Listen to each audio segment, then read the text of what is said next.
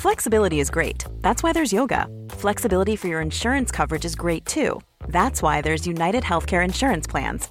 Underwritten by Golden Rule Insurance Company, United Healthcare Insurance Plans offer flexible, budget friendly coverage for medical, vision, dental, and more. One of these plans may be right for you if you're, say, between jobs, coming off your parents' plan, turning a side hustle into a full hustle, or even missed open enrollment. Want more flexibility? Find out more about United Healthcare Insurance Plans at uh1.com.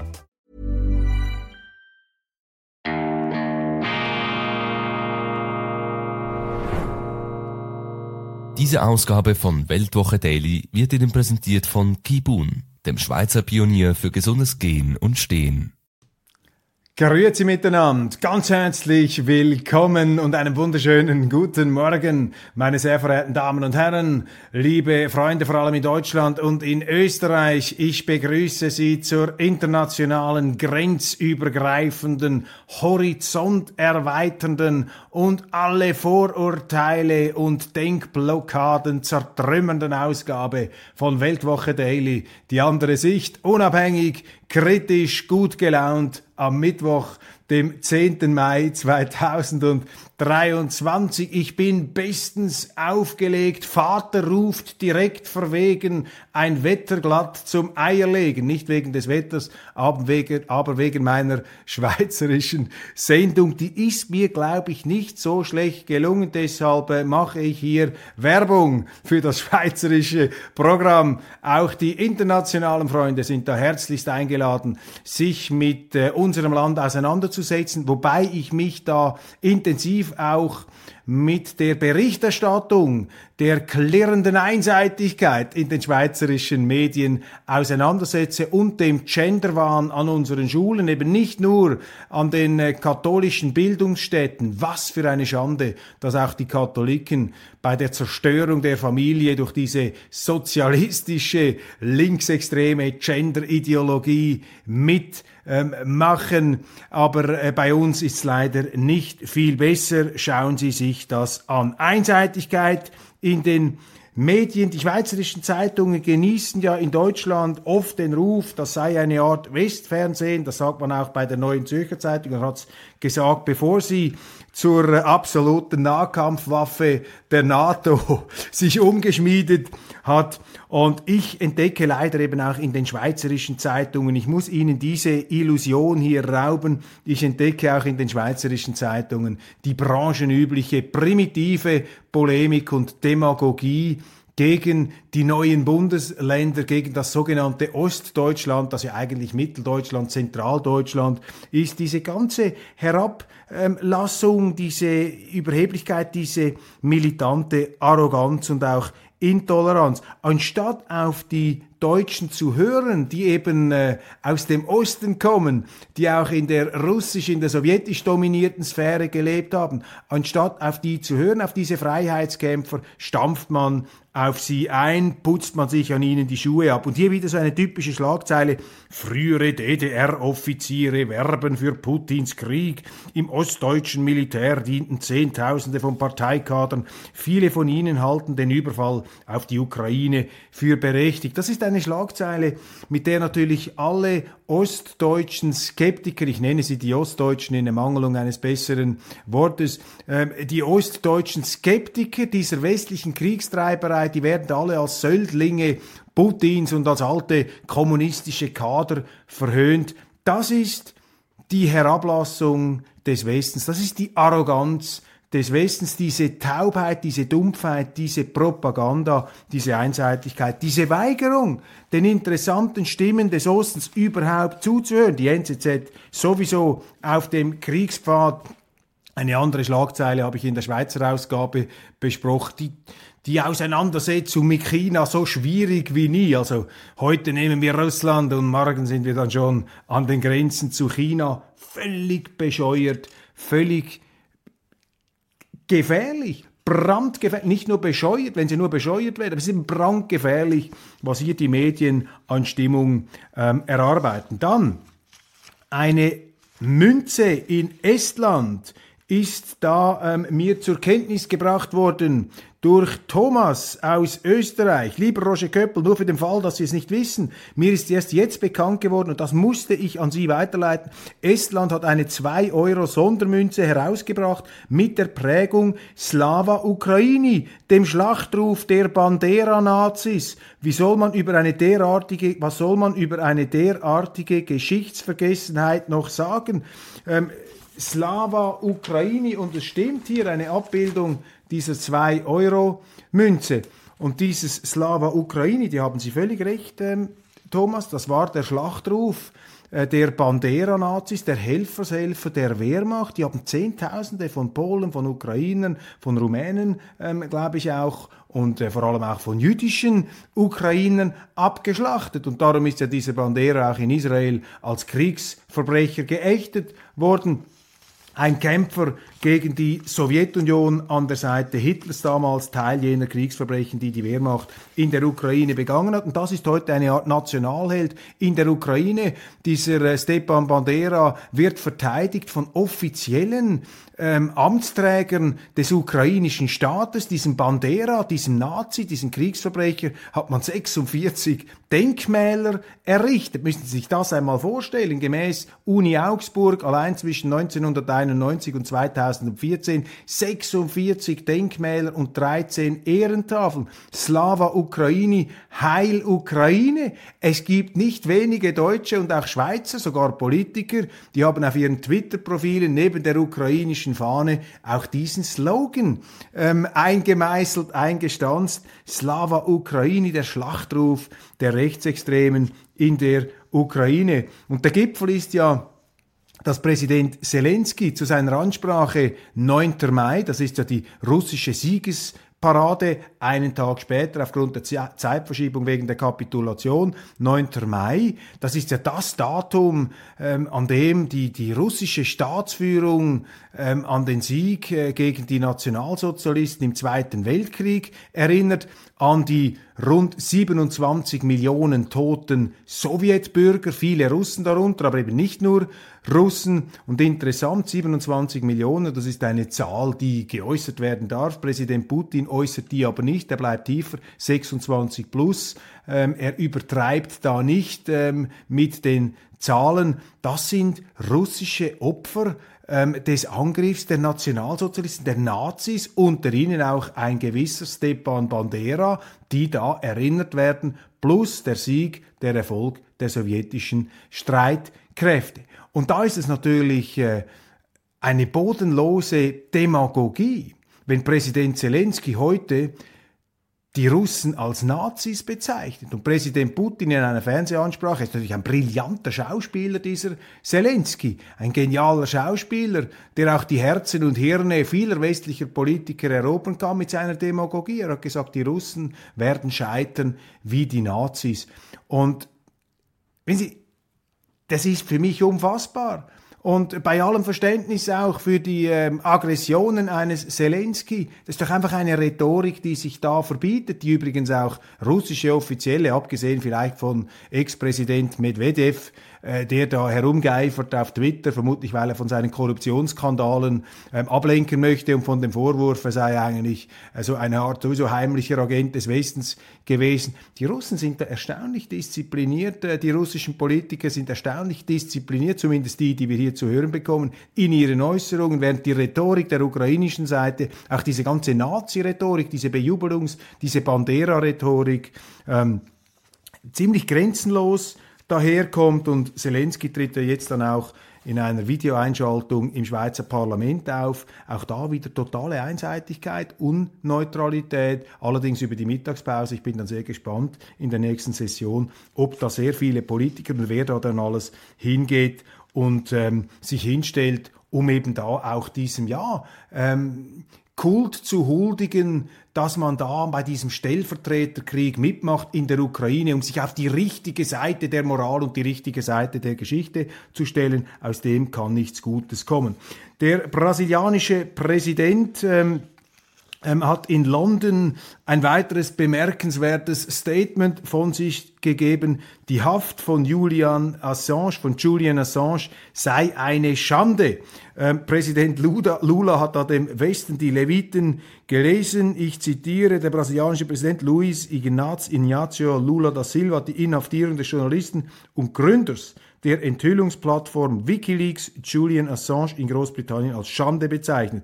Zitat, es ist eine Schande, dass ein Journalist, der die Verbrechen eines Staates gegen andere anprangert, im Gefängnis sitzt, dort zum Sterben verurteilt ist und wir nichts tun, um ihn zu befreien. Dies sagte er auf einer Pressekonferenz in London auf Nachfrage einer Journalistin. Lula nahm an der Krönungszeremonie von König Charles dem dritten teil.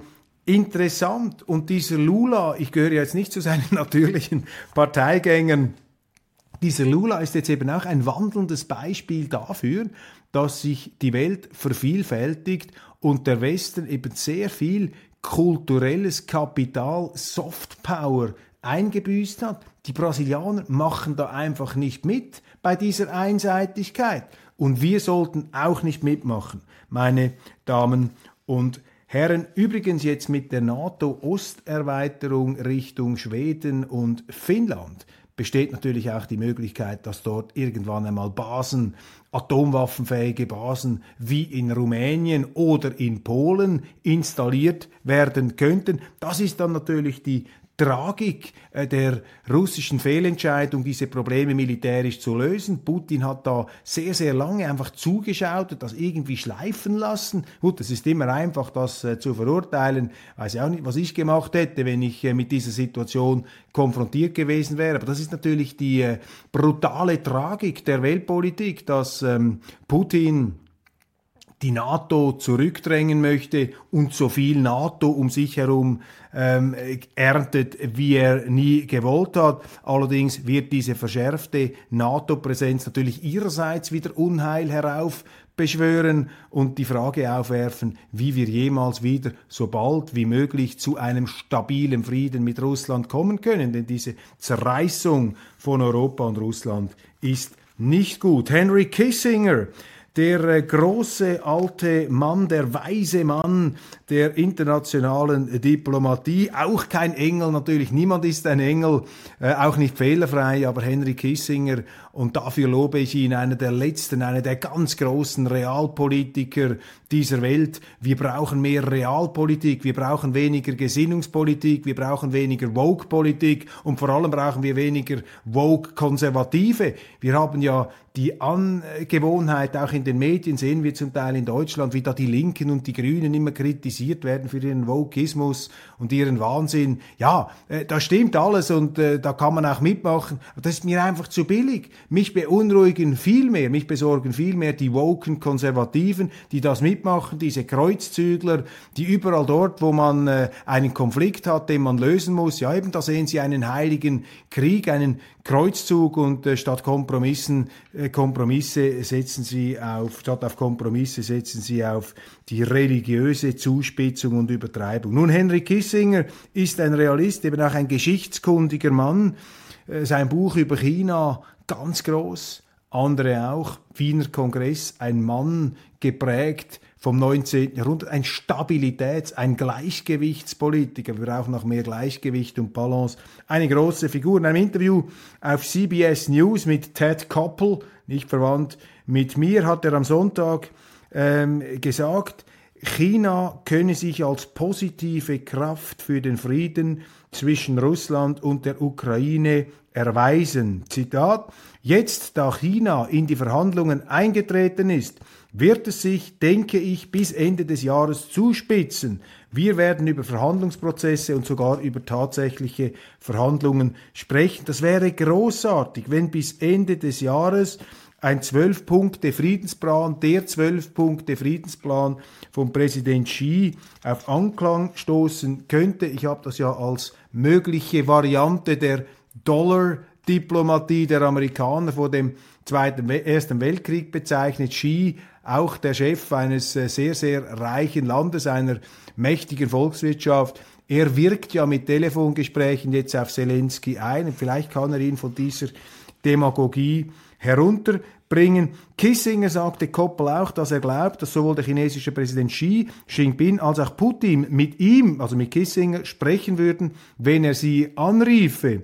Auf die Frage von Koppel, ob er sich mit Putin in Moskau treffen würde, wenn er von einem Präsidenten darum gebeten würde, sagte der pensionierte Diplomat, ich wäre geneigt, es zu tun, ja, aber ich wäre ein Berater, kein aktiver Mann. Glaube, am 27. Mai oder Juni wird Henry Kissinger 100 Jahre alt.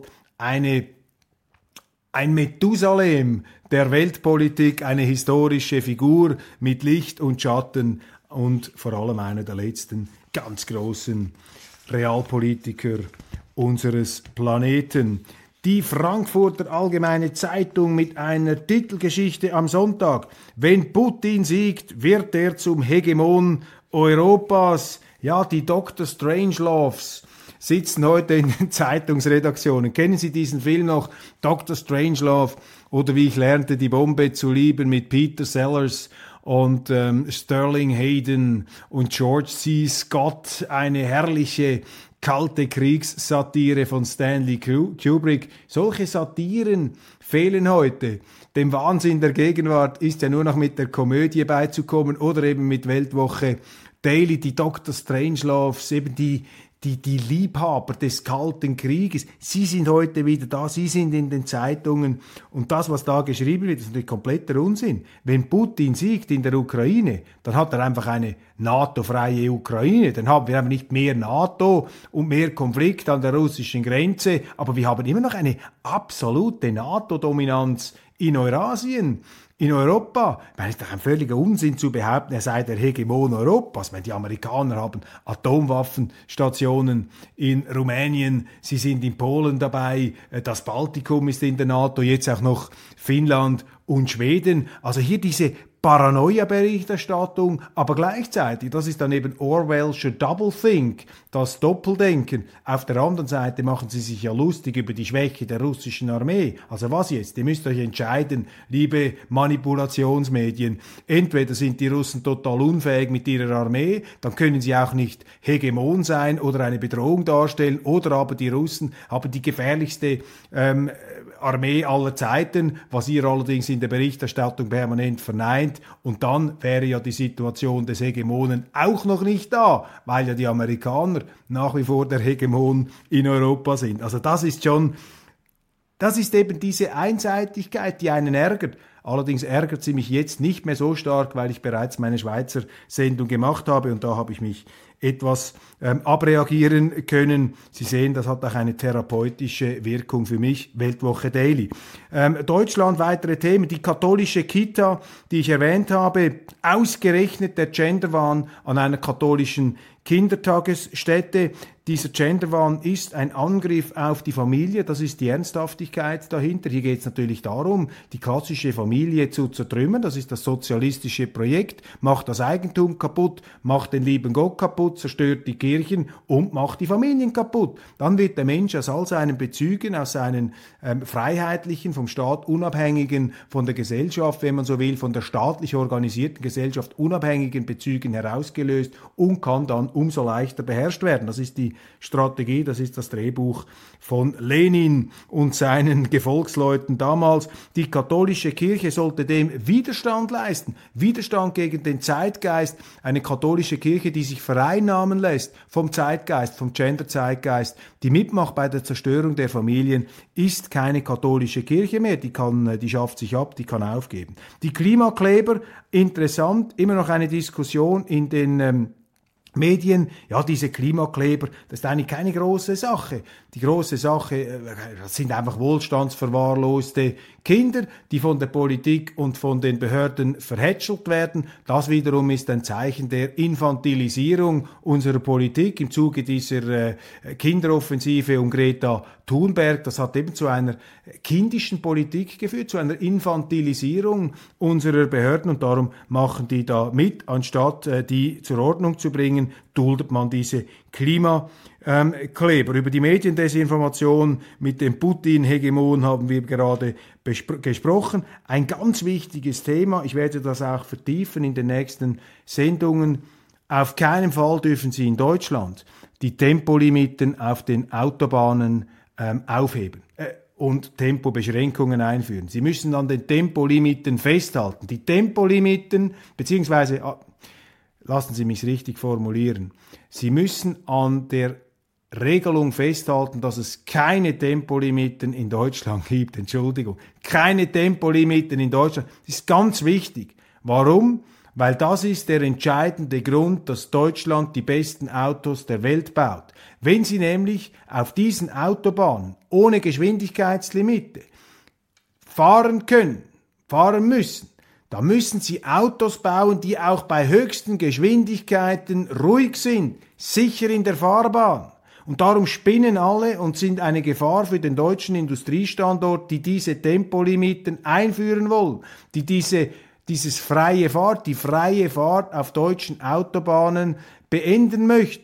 Das wird dazu führen, dass die deutsche Autoindustrie ihren Nimbus und ihre Kraft und ihre Wettbewerbsstellung verlieren wird. Wir haben das gesehen in Amerika, haben sie in den 70er Jahren Tempolimiten eingeführt auf den Autobahnen mit dem Resultat, dass diese amerikanischen Autos dann wie so Öko-Eier ausgesehen haben und nicht mehr performen konnten auf den Weltmärkten.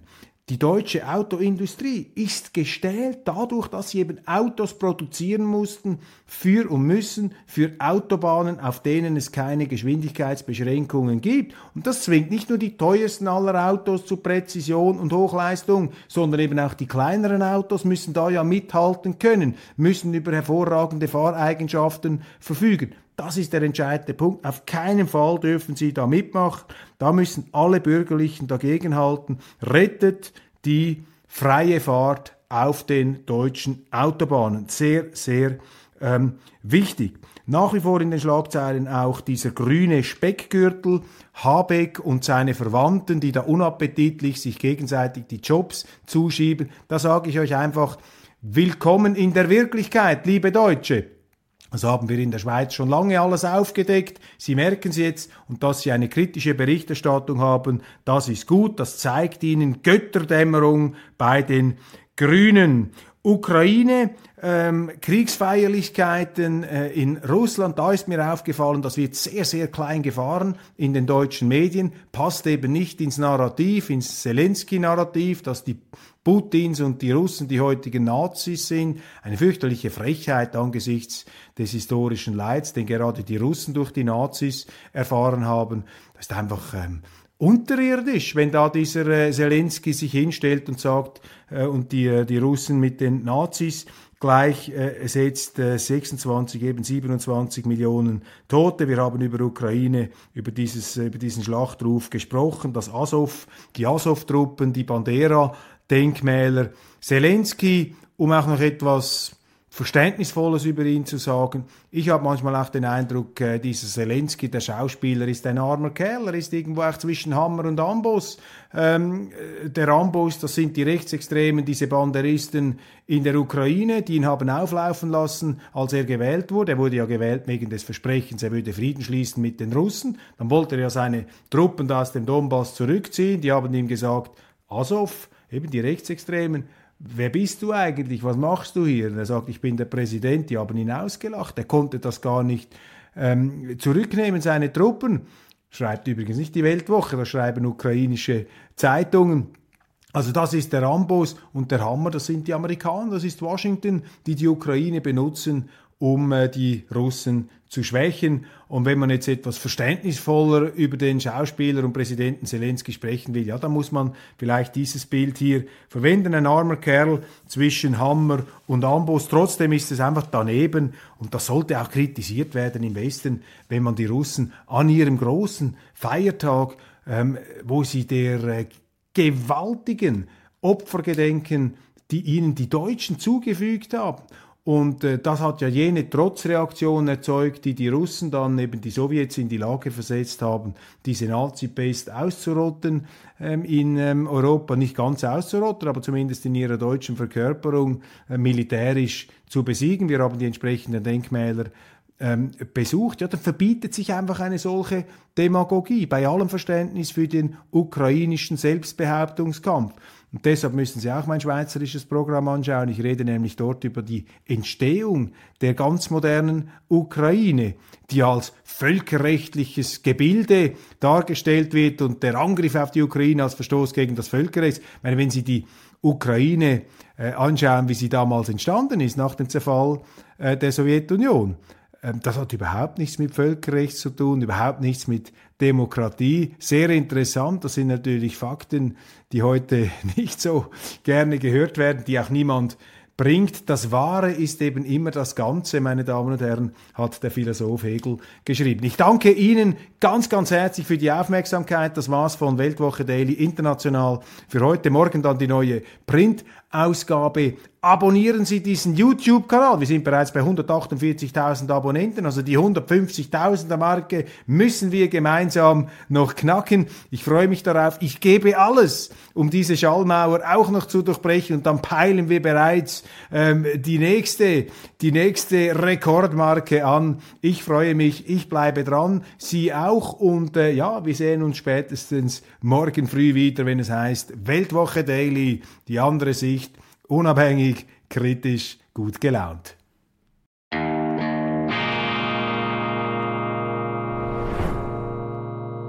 Diese Ausgabe von Weltwoche Daily wird Ihnen präsentiert von Kibun, dem Schweizer Pionier für gesundes Gehen und Stehen. Spring, is that you? Warmer temps mean new Albert styles. Meet the new Superlight collection, the lightest ever shoes from Allbirds, now in fresh colors. These must have travel shoes have a lighter than air feel and barely there fit that made them the most packable shoes ever. Plus, they're comfy right out of the box. That means more comfort and less baggage. Experience how Allbirds is redefining comfort. Visit allbirds.com and use code SUPER24 for a free pair of socks with a purchase of $48 or more. That's A L L B I R D S.com, code SUPER24.